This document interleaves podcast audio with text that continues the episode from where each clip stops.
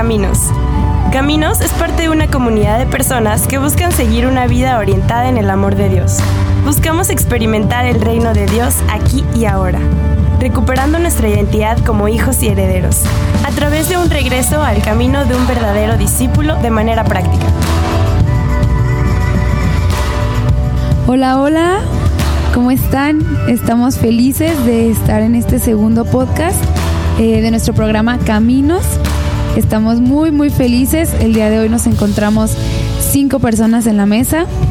Esperamos poder resolver y llegar a, a los corazones de todas las personas. Quisiera presentarlos a todos, pero el día de hoy quisiera eh, comenzar por Jazz y de una manera muy peculiar, Jazz. Quisiera que te presentaras poniendo como en orden todas las palabras mexicanas que has aprendido. Ay, no manches. muy buen comienzo. La primera, eh, Bambi, eh, Simona la Mona y Nel Pastel. Sí, eh, iguanas renas, melate chocolate. Yo pienso que es todo. Muy bien.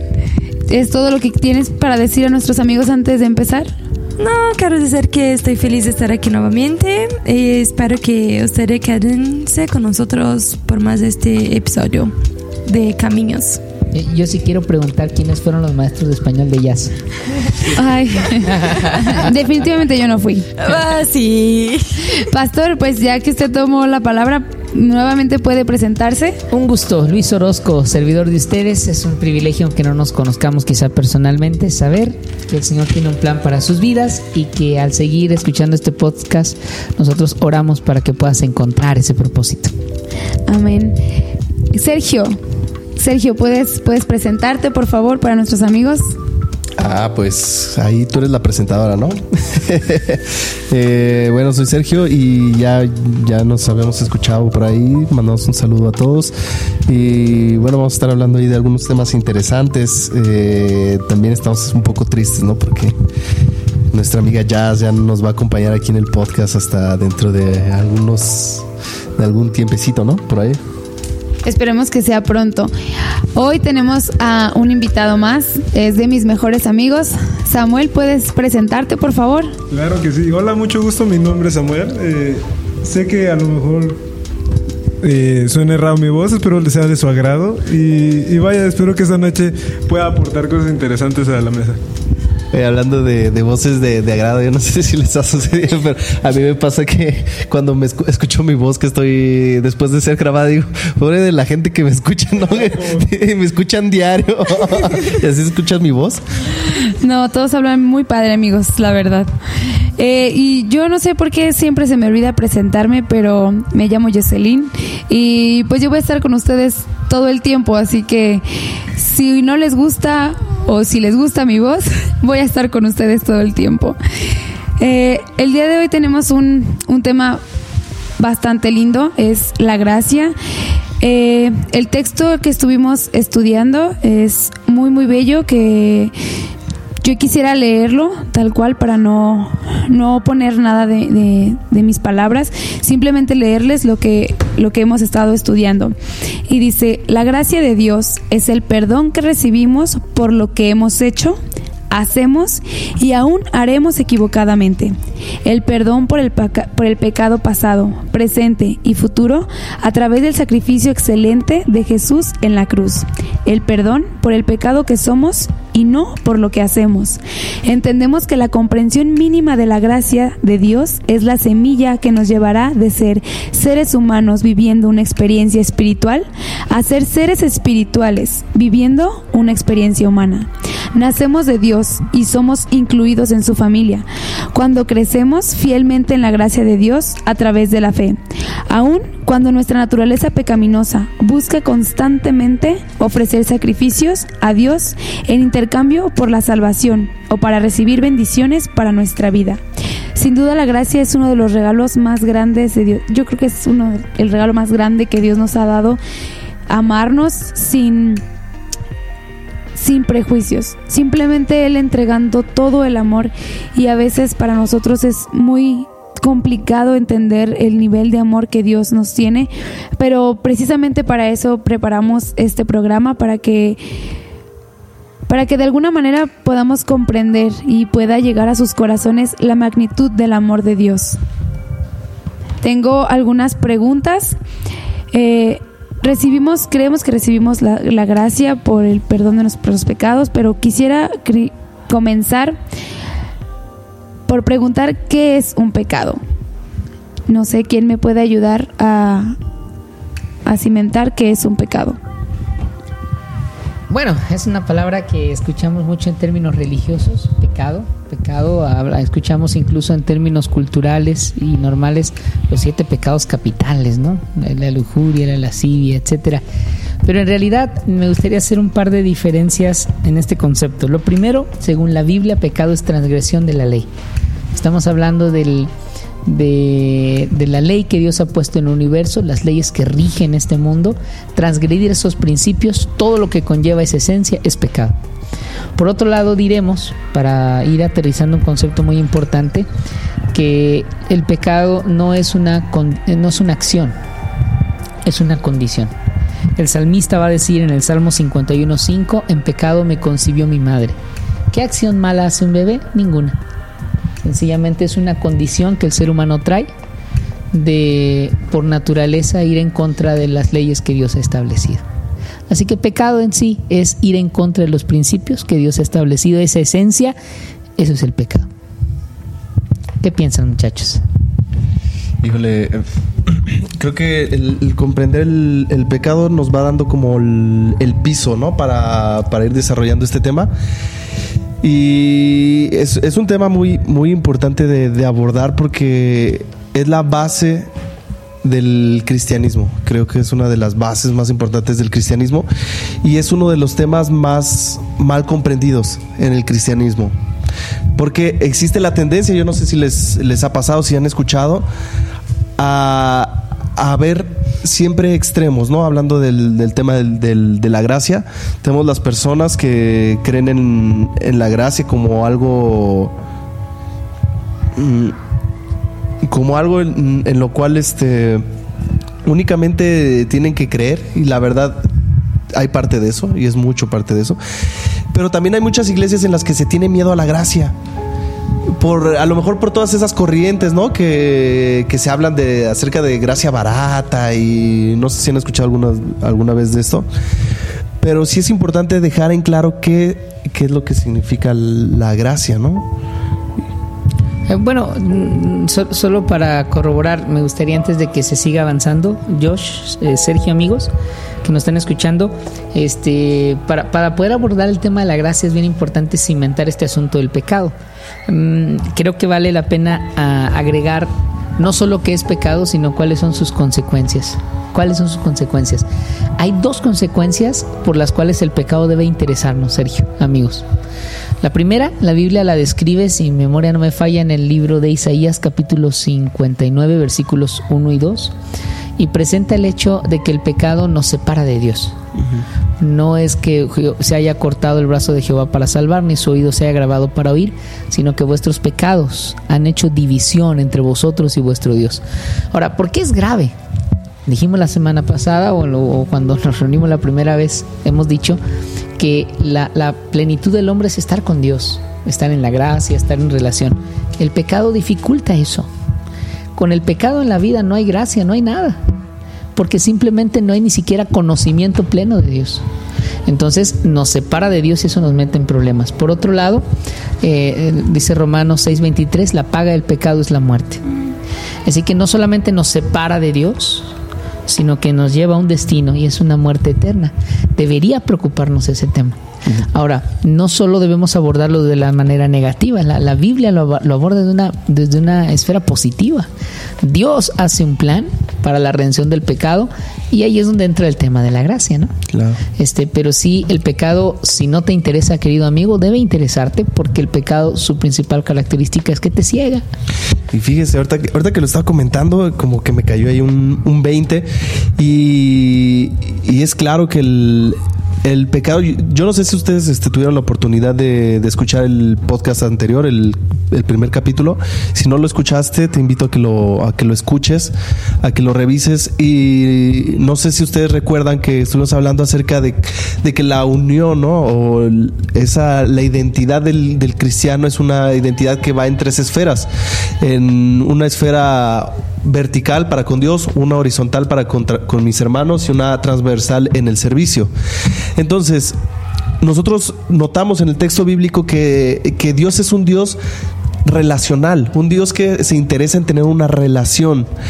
Y el pecado lo que trae es romper con esa relación, con ese vínculo entre hombre y Dios y, entre, y ese vínculo entre hombre y su hermano. Entonces, el pecado pienso que, que es mucho de eso, ¿no? Es la, la desvinculación rompe con la unión de todos los de todos los agentes. Dios hombre hombre Dios y hombre hombre. Este mira yo Sergio ahorita que comentabas lo de lo de la falsa gracia eh, más que nada yo creo que no es que no exista la gracia sino que la gente tiende a pensar que, que no es santa que no, que no, merece la gracia de Dios porque piensa que es pecadora que piensa que, que ha hecho cosas malas en su vida y, realmente no, este, pero es un punto que vamos a ver más adelante. Eh, lo que quería compartirles era, déjenme encontrarlo, era que, ay, perdón, disculpen, ya se me movió la Nos habla sobre la gracia que se ha manifestado de Dios, que, que en sí lo que busca es mostrar su bondad, que como tal nosotros no, no tenemos nada más que recibirla, realmente no podemos hacer nada en nuestras capacidades como humanos no podemos decir, ah, por hacer esto ya voy a tener la gracia de Dios. Realmente ya nacemos con esa gracia. No, no podemos exigir que nos la den. Es algo que ya tenemos desde que nacemos. Entonces. Bueno, Sami ya nos dio su, su punto de vista sobre qué es la gracia. Yo quisiera que igual el pastor si pudiera también cimentarnos con bases bíblicas qué es la gracia, cómo la encontramos en la Biblia. Ah, la gracia es de las cosas más bonitas. Gracia es un regalo es un regalo. Eh, Efesios capítulo 2, versículos 8 y 9, porque por gracia sois salvos. Amén. Por medio de la fe y no de vosotros, pues es don de Dios, no por obras para que nadie se gloríe. La gracia es el regalo que Dios nos ha dado de darnos oportunidad de salvación sin que nosotros mereciéramos eso. Qué bonito, Y qué bello. Ahí viene la, la pregunta, ¿no? Eh, entonces, lo que a veces nos preguntamos es, entonces la, la, gracia es un regalo, ¿no? Pero ¿qué es lo que yo tengo que hacer para obtener ese regalo? ¿Qué, cuál, es, ¿Cuál es mi papel? Y a veces, eh, esto es muy importante, ¿no? Porque pensamos eh, que para obtener la gracia, nosotros tenemos que obedecer a los mandamientos, tenemos que ir a, a determinada este, congregación, juntarnos con alguien, no sé, hacer algún ritual, pero, pero en, en realidad la gracia es regalo. ¿Y, y, y qué tiene uno que hacer, no? Para, para obtener un regalo. Bueno, es que si tienes que hacer algo para obtener un regalo, eso es pagar, ya no es regalo. Y yo creo que ahí hay una confusión muy Pero- importante que vale la pena destacar, Jazz. Un regalo es siempre de gracia. De regalo, de gracia, sí. O un regalo siempre Gratis. tiene grat- gratis o un regalo siempre, siempre tiene un precio. Yo creo que para recibir un regalo simplemente hay que recibirlo, ¿no? No te puedes negar a recibir un regalo o estar en el momento en el que la persona te, te quiere dar un regalo. Igual la persona te lo puede dar después, pero tienes que estar. Sí, pero mi pregunta es, ¿el regalo tiene un precio? Bueno, de- de- perdón, Jazz, déjame agarrarte en el aire el asunto. Yo creo que hay, hay, hay donde viene, donde viene la confusión es que a veces enredamos una serie de temas y la, la metemos en el mismo cajón. Vamos a empezar por, por cuentas, creo yo. La salvación, no estamos hablando de la gracia. La salvación no es gratis. Porque si decimos que la salvación es gratis, ignoramos la cruz de Cristo, estamos completamente fuera de foco bíblico. Ok. La salvación tiene un costo. ¿Y cuál es el costo? Simplemente Es no tiene alto. precio. No tiene precio porque el precio que se pagó es lo más alto del universo. La sangre del Hijo de Dios. Eso es un misterio. Entonces decir que la salvación es gratis, eso es un problema. Claro. Ahora, cuando yo recibo esa salvación, a mí como ser humano, este es otro asunto. Ok. Sí, es gracia. Sí. Otro asunto. sí. Ahora, ¿por qué no puedo pagar por la salvación? Sencillamente porque no me alcanzaría jamás. Aunque quiera, no puedo, Exactamente. no puedo. Y fíjate, hay, hay- fíjense que, que es curioso, eh, que, que es bien importante definir esto de la, de la gracia como un regalo, porque genera- muchas veces nos sucede que, que pensamos, ¿no?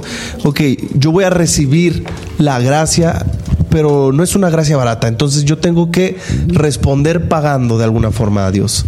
Y eso es totalmente antibíblico. De hecho, eh, lo que podemos nosotros observar, no sé si usted lo ha notado en, a través del texto bíblico, pero en el momento en el que nosotros, o la religión que se centraba en pagarle a los dioses, ese era Baal.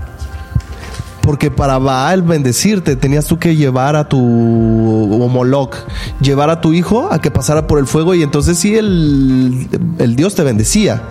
Pero con Jesús la gracia es totalmente distinta. El hombre no tiene nada que hacer. Es un regalo. Solo la cuestión es recibir ese regalo, estar dispuesto y creer a través de lo que dice por ahí Pablo, ¿no? Que es a través de la fe. Creer que realmente se te está imputando eso. ¿Qué, qué piensan ustedes? Es, es- es un tema tan delicado, amigos, tan delicado, es una línea tan delgada. Es una línea tenue. Eh, quizá, te digo, creo yo desde mi muy humilde opinión que tiene que ver con ir desglosando las cosas. A veces una mala pregunta causa una mala respuesta. Lo mismo cuando confundimos temas. Estamos de acuerdo todos que la salvación tiene un costo. Y tenía el costo, la paga del pecado es muerte. Y el único que podía pagar era Jesucristo. Y vino y pagó. Ahora, Él decidió ofertarnos eso. ¿Mereciéndolo? No. No. ¿No? ¿Podíamos pagarla? No, decidió dárnoslas. Y ahí estamos de acuerdo que eso se recibe completamente por fe. La pregunta es, ¿qué ocurre después que recibí el regalo? Ese es un tema distinto. Ah, sí. Es un tema distinto. Sí. Y mucha gente aquí es donde confunde y cree que está pagando algo, cuando no es una paga, sencillamente es un resultado de haber recibido ese regalo. Por ejemplo, si yo hoy traigo un suéter, se lo regalo a Josh, Josh se lo va a poner, va a lucir ese suéter. Y ese es un resultado de haber recibido el regalo. ¿Y significa que algo va a cambiar en Josh? Sí, algo va a cambiar en Josh, porque ahora va a lucir ese suéter. Y, y ahorita vamos a ir desglosando un poquito lo que esto implica. ¿A ustedes les parece? A mí me gusta pensarlo de esta forma. A mí me gusta hablar de la gracia como la gracia transformadora.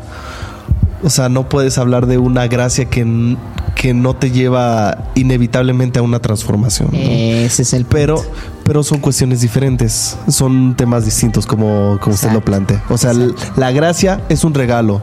Al hombre lo que le, le- lo, lo que es per- eh, pertinente al hombre es simplemente recibirlo. Ahora, yo pienso que el- la gracia es algo eh, que es muy profundo y que es muy difícil en el sentido para el hombre de esta forma. Recibir la gracia al hombre nos cuesta mucho trabajo. Te voy a decir por qué. Porque nosotros al saber que recibimos la gracia, significa que recibimos también todo ese poder transformador de Dios. ¿Y, y por qué para el hombre es difícil? Porque a veces tú no quieres recibir esa transformación de Dios. Por eso es que a veces es difícil recibir la gracia. Eu penso que às vezes é difícil receber a graça porque vivemos num mundo capitalista. Vive- Vivemos numa sociedade onde para, para que eu, eu, eu estou com sede, para que eu beba água, eu tenho que comprar. Também. Para que eu tenha um bom trabalho, eu tenho que estudar e, e conquistar tudo. Então, vivimos todo o tempo num, numa sociedade onde donde de merecer. sí, donde yo, yo, yo tengo mi acciones, acciones, Acciones. acciones, y por eso terei un- una, una troca, un cambio, una, sí, un cambio por esto. Pero cuando Jesús llega con, con la noticia de que eh, no, es, es, sí, es así, es una gracia. Solamente receba. Entonces nosotros estamos así, ah, No manches, no. ¿Cómo que? No, no, no, no, no. No, no, no, espera. Yo no voy a comer carne porque. Ahora yo tengo que hacer algo. Sí, ah, no, no, no. Entonces ahora yo voy a guardar el sábado. No, no, no. Entonces ahora yo voy a hacer esto. Porque no estamos acostumbrados solamente a recibir. Pues de, de hecho, eh, est- estaba yo comentando que estaba comentando. Eh, tuve la oportunidad de participar del rito de, del lavamiento de pies y yo, yo comentaba con la persona con la que me estaban lavando los pies y le decía, ¿qué es más fácil o qué es más difícil? ¿Lavar los pies o permitir que te los laven? En, en esta sociedad a veces creo que es más difícil permitir que te lo laven. Porque uno está acostumbrado dar, pero es muy difícil recibir a veces de gracia, de regalo, ¿no? Es correcto. Y, y bajo ese mm, bajo ese esquema de, de que Dios nos ama y Dios nos quiere dar lo mejor, am, yo tengo una pregunta. ¿Será que Dios nos ama más o menos por las victorias, por los pecados que ganamos o por los pecados en los que nos, en los que caemos? O sea, Dios mide tu, su amor de esa manera. Si, si pecamos o si no pecamos, depende el amor de Dios de nuestros pecados. Eh, No. Bueno, Ay, Josh, tú, tú preguntas. bueno, Ay, es, ay, es ay, una ay. pregunta muy, muy especial para traer a colación algo Es que tiene que ver con conocer a Dios. Miren, familia, la respuesta simple bíblica es no. El amor de Dios no cambia, por una sencilla razón. Dios no cambia. Ah, La Biblia dice, ok, en Dios cambia. no hay sombra ni mudanza de, de variación, no cambia. Eh, Ustedes recuerdan, por ejemplo, cuando el Señor le dice a Moisés, ve a Egipto, libera a mi pueblo. Y en su miedo Moisés dice, Señor, ¿y, no me van a creer? O sea, ¿quién me va a creer? ¿Y quién les va a decir que me mandó? Y el Señor contesta de una manera curiosa. Tú le vas a decir, yo soy te mandó. Esa respuesta yo soy es profunda. Díganme ustedes, amigos, ¿quién es capaz de decir aquí yo soy? En el momento que yo digo yo soy, ya fui. Los seres humanos somos temporales. Y por eso nos cuesta entender a Dios, porque Dios no tiene tiempo, Dios no tiene prisa. Los planes de Dios no tienen premura ni demora, Dios no tiene tiempo, Él es el único que puede decir es. Y mira el pasado, el futuro, el presente, completamente iguales. Su amor no aumenta ni disminuye, jamás. Porque en el momento que Él cambia, deja de ser Dios. Significa que Dios ama a Luis, Dios ama a Sergio, Dios ama a Josh, a Jazz, a Sammy, a, ti que estás escuchando, Dios ama. Si tú te portas bien, el amor de Dios no aumenta. Si tú te portas mal, el amor de Dios no disminuye. Sencillamente Dios ama. El ser humano, como no podemos vivir ese tipo de amor, no lo podemos entender a simple vista. De hecho, creo que en la eternidad no bastará para entenderlo. Pero nuestro amor es condicionado. Mi amor, si, si me planchas la ropa, te amo. Si haces y vives como yo quiero, te amo. Si tú no haces eso, ya no te amo tanto. Y nos han condicionado para dificultarnos entender. Pero la respuesta bíblica es no, no. El amor de Dios no cambia de acuerdo a nuestras acciones. No.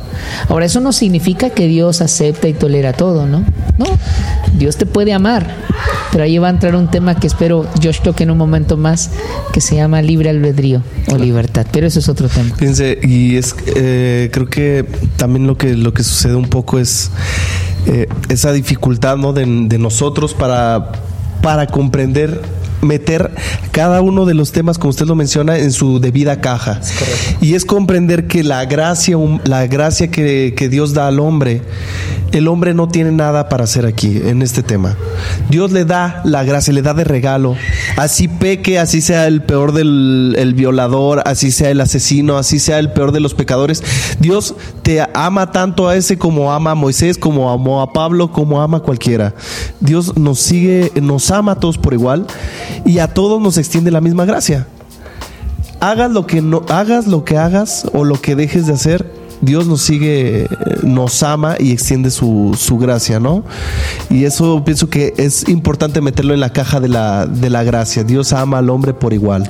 No, no sé qué piense Sammy, yo creo que ahorita nos va a comentar. Yo eso. lo que quería comentar acerca de la pregunta era de... Yo creo que para Dios lo más importante es saber que, que si estamos pecando, que nosotros nos demos cuenta, porque muchos sabemos que estamos haciendo el mal, pero decimos, ay, no está haciendo algo tan grave. Pero realmente... Lo dice en Santiago, dice, el que sabe hacer lo bueno y no lo hace, comete pecado. Realmente es cuestión de, de no quererte engañar a ti mismo, porque si, si buscas engañarte no lo, lo vas a conseguir, pero a Dios no lo vas a conseguir engañar.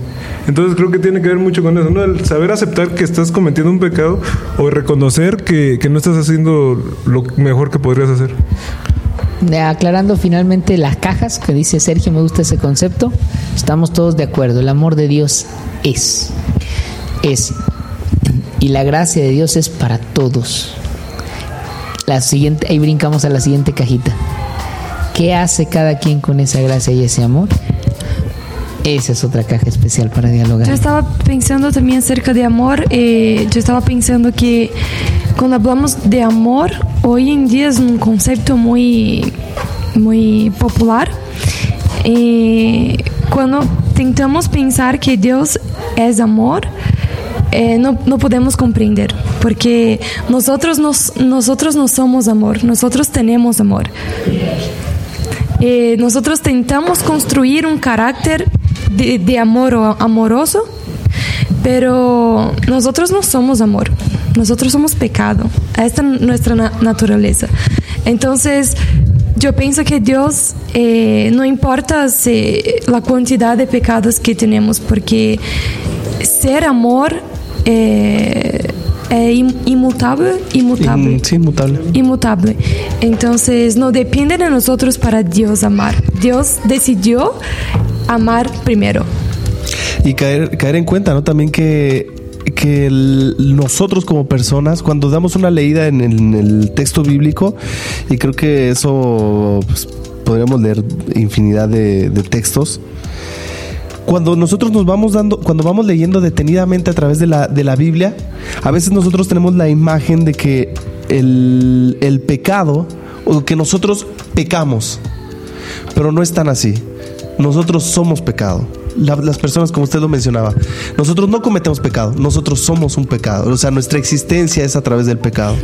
Entonces, uno empieza a, a través de esa concepción, de, esa, de quedar claro que yo no peco, sino que yo soy pecado. Te das cuenta de la importancia de la gracia. Te das cuenta de lo imposible que es para ti el poder deslindarte del pecado. Porque no es algo que tú haces, es algo que tú vives. Y es algo que vas a seguir viviendo hasta el día en que Jesús vuelva y nos, nos redima. Eh, has tocado una fibra sensible, sensible. Josh, ¿has escuchado alguna vez a alguien decir, yo soy buena gente, yo no ocupo ir a la iglesia? ¿Para Sí, qué?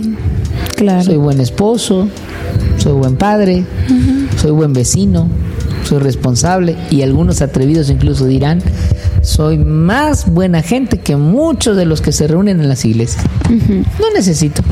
¿Por qué? Si soy bueno. Que Creo que Sergio ha tocado el tema más delicado de la noche, eh, la concepción de la bondad, de la maldad, del pecado y la santidad. Nosotros concebimos pecado exactamente, Sergio, como acciones, pero también la bondad como acciones. Y si es cierto que el pecado no son acciones, sino es una condición natural, la bondad también es una condición, no son acciones. Por ejemplo, por ejemplo, yo, yo me robo un teléfono, soy pecador. Yo no me robo el teléfono, sigo siendo el mismo pecador. Porque no es la acción la que me convierte en pecador, es mi condición. Es más, Jesús llegó a decir, aún vuestras justicias sin mí son trapos sucios. O sea que la gente puede ser buenísima, pero sin Cristo está en la misma condición de pecado. Y allí es donde es relevante el asunto de entender que todos necesitamos la gracia. Entonces, eh, lo que algunas personas pensamos en que hay pecados más pequeños que otros o algunos más grandes, eh, ¿no existe o, o sí existe o hay pecados más grandes o hay pecados más pequeños? ¿Cómo, cómo está eso? Pues en- Ay, Josh. En- en- en- bueno, pues en esta en este tema que ya tocamos, entendemos que si el pecado no son acciones, entonces no hay pecados chicos y grandes, Sí, ¿no? sí, sí, sí, Nos sí. escandalizamos, oh, el borracho ahí que va, oh, el este la dama que, que vende su cuerpo por dinero, oh, pero pero nadie se escandaliza de un orgulloso, un envidioso, un vanidoso, eso no se mira. Pero está en el mismo nivel. Pero, ai, não sei. Vou tentar dizer isto. Há alguns pecados, alguns, alguns pecados que a igreja ou as pessoas religiosas não estão preparadas para entender. O que digo é que, por exemplo, eh, peca- pecados que são ações visíveis, como oh, eu tenho um, como se diz, homossexual? Sim, eu sou homossexual, ou eu tenho ca- o cabelo, mi, mi, mi cabelo, mi roupa de, de, uma maneira, ou não sei, coisas que, que os, as pessoas religiosas não aceitam. Eh, pero estos son pecados que nosotros vemos, está así expuesto. Pero los pecados que, que somos, porque somos, estamos en pecado, como egoísmo y, y hipocresía y falta de amor y todas esas, esas cosas, es- también son tan... También son pecados como los pecados sé si Son estoy tan- consiguiendo me explicar español. Sí. Sí, sí, sí. Me ayuda, me ayuda. No, no, no, son, son tan pecados como lo, como Pero lo otro. las personas religiosas están listas para juzgar y apuntar, para los Lo pecados externo. visibles, externos. Y nos olvidamos los pecados internos que son tan peores cuanto los pecados externos. Y a veces más venenosos, ¿no? Ah, sí, esto que yo estoy... Disculpa mi portuñol. Bueno. ah, adelante. Yo, yo creo que vale la pena hacer una, una aclaración para los amigos que nos escuchan. Insisto en que la Biblia es, es muy, muy eh, clara al decir, dijimos, el pecado es una condición. Las acciones pecaminosas, eh, el adulterio, este, la fornicación, el robo, el homicidio, son acciones, es la envoltura en la que viene la misma esencia.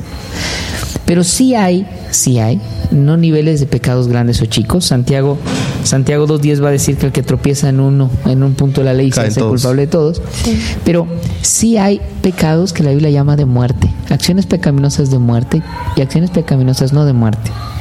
Es decir, aunque están en el mismo nivel de gravedad, sí hay pecados que sus efectos son tan destructivos, tan dañinos en primera instancia, que eh, hacen más daño que otros, eso sí. Pero no estamos hablando de niveles ante Dios, estamos hablando de consecuencias, Consecuencias. ante Ah, nosotros. claro. Y es importante hacer una diferencia de eso porque incluso la Biblia va a decir, hay pecado que es de muerte y pecado que no es de muerte. Solo tratando de aclarar a nuestros amigos que nos escuchan, no es que sea un pecado más Mayor. grave que otro delante de Dios, sencillamente son pecados con gravedad en consecuencias entre nosotros. Claro. Es decir, no es lo mismo que yo, ¿verdad? Te miro y estoy envidioso, eso es, eso es venenoso delante de Dios. Pero a lo mejor tú ni te diste cuenta. No es lo mismo que yo vaya y te asesine, eso es otra historia. Claro. Las acciones tienen consecuencias En este nivel en este terrenal. nivel terrenal. Claro. Ahora fíjense, no sé si, si alcanzamos a comprender en, en- en este panorama ¿no? que, se está, que se está planteando que al nosotros, compre- al nosotros darnos cuenta de que el pecado no es algo que yo hago, sino algo que yo soy, cobra mucho mayor relevancia la gracia. La importancia y la necesidad del hombre de aferrarse es. a esa gracia porque te das cuenta de que nada que tú puedas hacer o dejar de hacer te va a hacer te va a acercar más con Cristo o te va a acercar más con Dios. Eh, así vayas a la iglesia diariamente, así alimentes a los huérfanos, así este, prediques diariamente, eso no va a cambiar tu condición. Entonces te das cuenta de algo bien sencillo. Necesitamos a Cristo. Necesitas a Cristo y punto. Yo pienso que todos los temas vamos, vamos siempre a hablar esto. Necesitamos de Cristo. Mira a- para Cristo. Yo, yo estoy muy feliz de escucharlos, pero me siguen a mí surgiendo preguntas y, Ay, Josh. y, y no quisiera que las personas que nos escucharan se quedaran también con, con las mismas dudas que a mí me surgen. Entonces, eh, partiendo de que somos, somos pecado y que hay acciones pecaminosas, ah, yo amo al Señor y lo respeto muchísimo, pero, pero quisiera entender por qué Dios no nos hizo diferentes, por qué no nos hizo mejores y no, y no, no pecar. ¿Por, por qué Dios decidió hacernos así?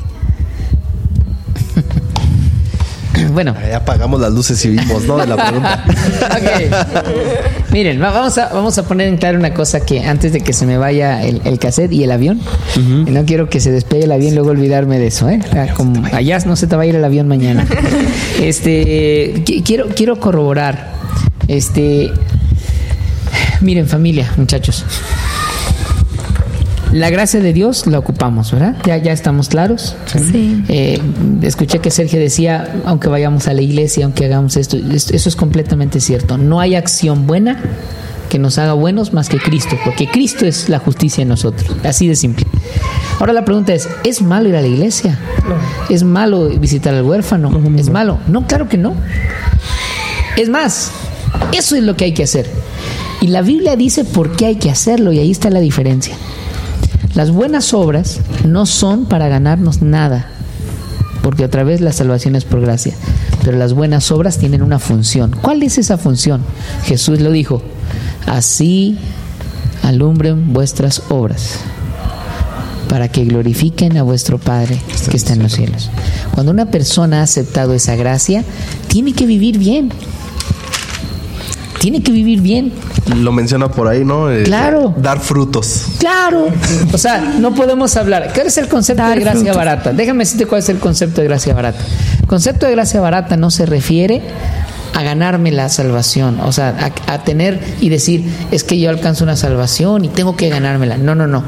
Gracia barata es en sí recibir ese regalo y no usarlo. Sí. Es abaratar la salvación. Yo recibo la salvación y sigo siendo el mismo de siempre. Es un engaño, ¿no? Es un engaño. Ahora, y defenderme, decir, no, no, no, es que la gracia me hace libre y sabio, yo no tengo que hacer nada. Espérame, espérame, espérame. No, no, no, no es así. Y, pero es verdad hasta un punto. Digo, en el sentido de que todo lo hace Jesús, ¿no? Irremediablemente. atención, Yo no tengo que hacer nada para ganármela. Claro. Pero sí tengo que, forzosamente, si me la gané y la vivo, de forma natural hay una respuesta. Claro. Sí, una, una Una respuesta. causa- Pero ahora voy a la pregunta de Josh, porque ya nos desviamos. ¿Por qué si Dios lo sabe todo, permitió que tomáramos la decisión de pecar? Yo quería comentar Yes. que es muy raro, no está chido cuestionar, cuestionar Dios. Porque, porque Dios es un concepto que, que hasta la eternidad no vamos a comprender. Entonces, yo no me siento muy confortable de cuestionar por qué Dios ha hecho, ha hecho de esta manera. O por qué Dios no, no, no crió el pecado. O no sé, no me gusta cuestionar a Dios porque estamos limitando a Dios. Estamos colocando Li- limitados nosotros para hacerlo, ¿no? Sí, estamos limitando Dios dentro de nuestras conciencias y dentro de, de- de nuestra, nuestra um, Concepción. Ahora va- vamos a hacer lo siguiente, vamos a intentar y vamos a procurar no cuestionar a Dios, pero vamos a darle el siguiente énfasis a la pregunta que resulta interesante, aclarando desde luego que esto no es una cuestión de, de- de cuestionamiento a Dios. Miren lo que dice Romanos capítulo 16 versos 25 en adelante, Josh, Sami, amigos. Y al que puede confirmaros según mi evangelio, dice el apóstol Pablo, y la predicación de Jesucristo, según la revelación del misterio que se ha mantenido oculto desde tiempos eternos. El apóstol Pablo va a decir, Josh, es un misterio. Tenemos luz en algunas cositas, donde, ah, y creo que hasta ahí podemos avanzar, donde ya no tenemos luz, no podemos avanzar. Como dice Pero, pero, ¿no? pero aquí viene la luz que sí podemos entender. Dios no es un Dios que imponga su voluntad. ¿Se acuerdan quién hace esa acusación? Es el enemigo de Dios quien hace la acusación. Dios es injusto. El hecho de que, de que se presentara la idea de un Dios que me obliga a mí a ser bueno, eso en sí ya presenta la idea de un Dios injusto. Dios no recibe la adoración de robots ni autómatas. Dios da un regalo al hombre que es supremo y valioso y que muchos desperdiciamos. Se llama libertad, Claro. libre albedrío. Ahora, él sabiendo el futuro lo conocía, sí. Entonces ahí no nos metemos más porque ese es un misterio. Exacto. Pero creo que la luz más clara que tenemos en esa pregunta, Josh, tiene que ver con la libertad del hombre.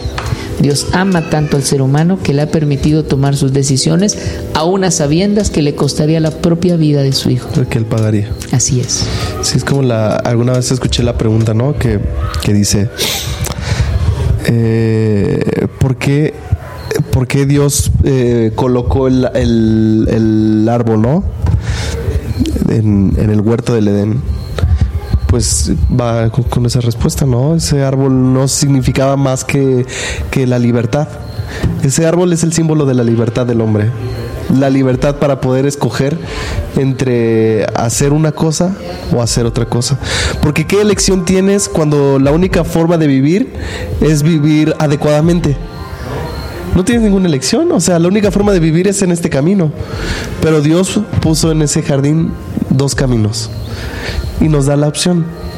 Entonces creo que va no en ese sentido, Dios nos da la libertad. Y era una prueba temporal, Sergio.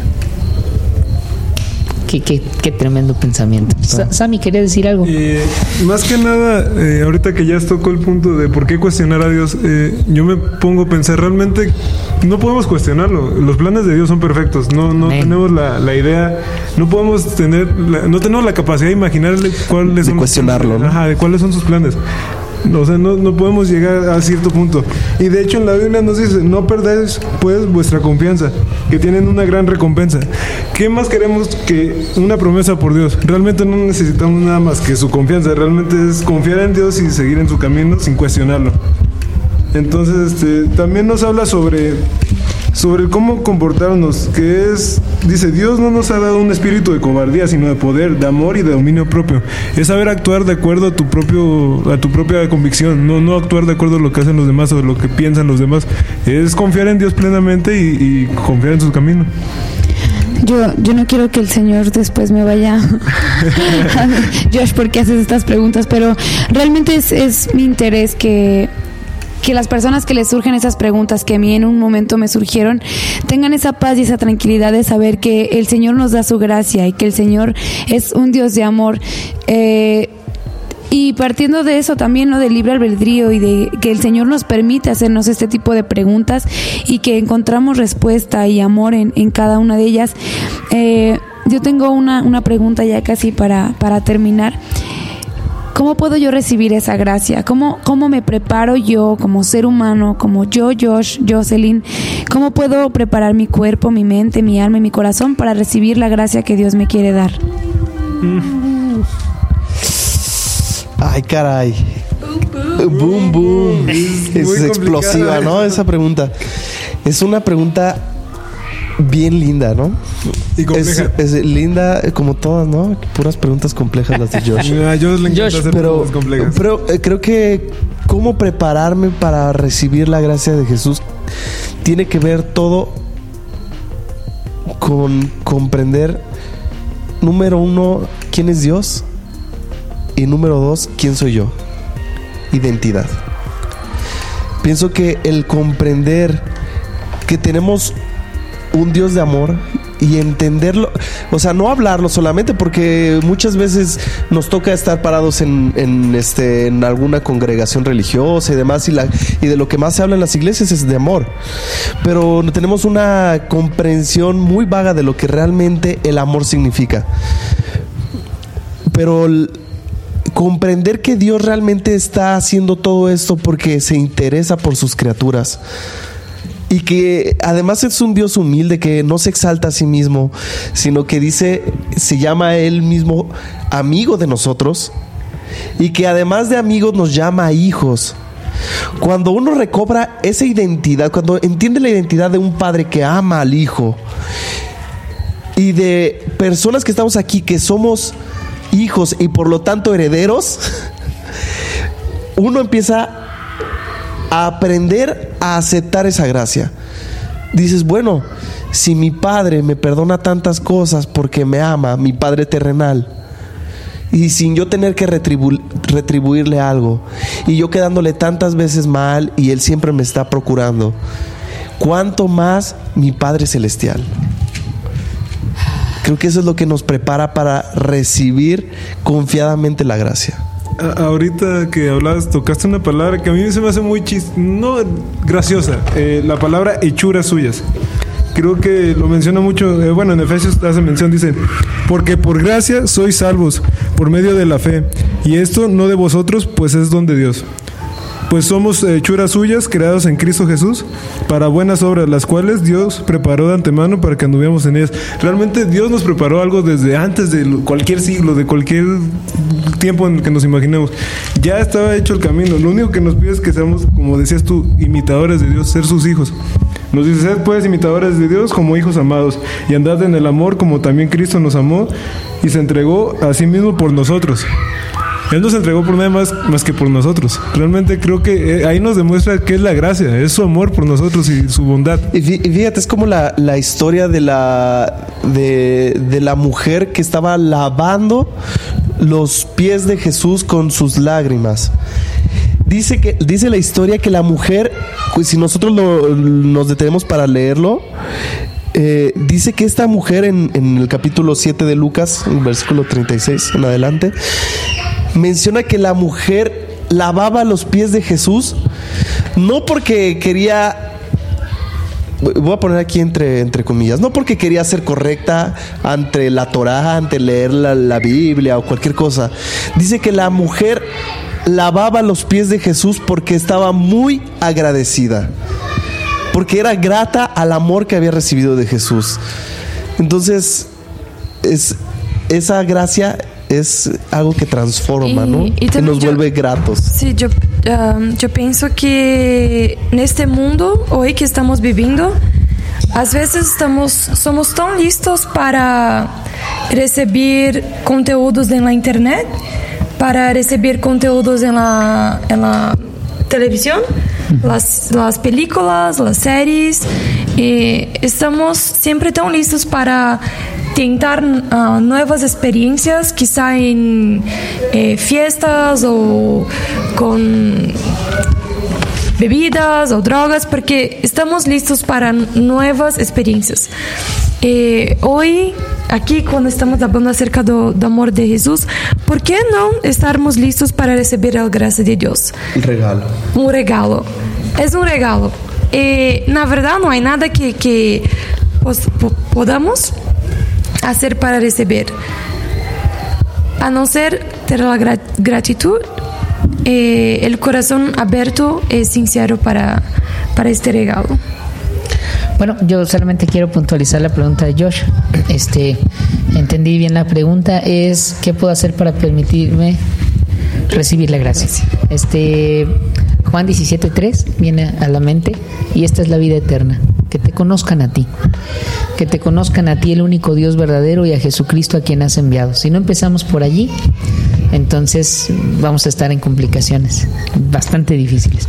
El segundo versículo que me gustaría dejar en mente, eh, Mateo 9:29, Jesús puntualiza conforme a vuestra fe os he hecho. Cuando Jesús estuvo en la tierra, sanó a las, por ejemplo, sanó a ciegos de diferentes maneras y el proceso dependía de la fe que ellos tenían. Entonces yo creo que el darme la oportunidad de conocer a Dios como Él es, como es revelado en su palabra, la Biblia, y teniendo fe, que es una confianza en lo que no puedo ver, pero creyendo que existe, es la manera mm, más sencilla para mí de permitirme recibir esa gracia de Jesucristo. Sin duda, el, objetivo de este, de este programa es hacernos eh, comprender, entender esa identidad que menciona Sergio, que somos sus hijos, pero que también somos llamados a ser discípulos. Y para poder serlo es necesario que, que comprendamos todos este tipo de conceptos, el pecado, la gracia, la identidad este, tridimensional. Pero esta, en este programa tengo yo ahora un, un, una actividad, un, un, desafío para los amigos que nos escuchan, para poder comprender un poco de lo que, de lo que Dios hace por nosotros y ponerlo en práctica. Me gustaría que, que amigos que nos escuchan hicieran algo bueno, una acción o si te es posible dar hasta un regalo eh, material, eh, alguna Biblia o algo que nazca de tu corazón, alguna persona que te haya ofendido gravemente, para que tú puedas experimentar este, este amor eh, inexplicable que, que, Dios nos da. No es necesario que digas más nada ni que pidas perdón, eh, simplemente es llegar con esa persona y hacer algo bueno por esa persona. Eso te va a traer reconciliación a ti y no sabes el impacto que puede traer para la persona que recibe ese regalo. De gracia. De gracia. Eh, te invitamos a seguir caminando juntos, a que sigas caminando con nosotros en este programa y recuerda que fuimos llamados a ser discípulos de Dios.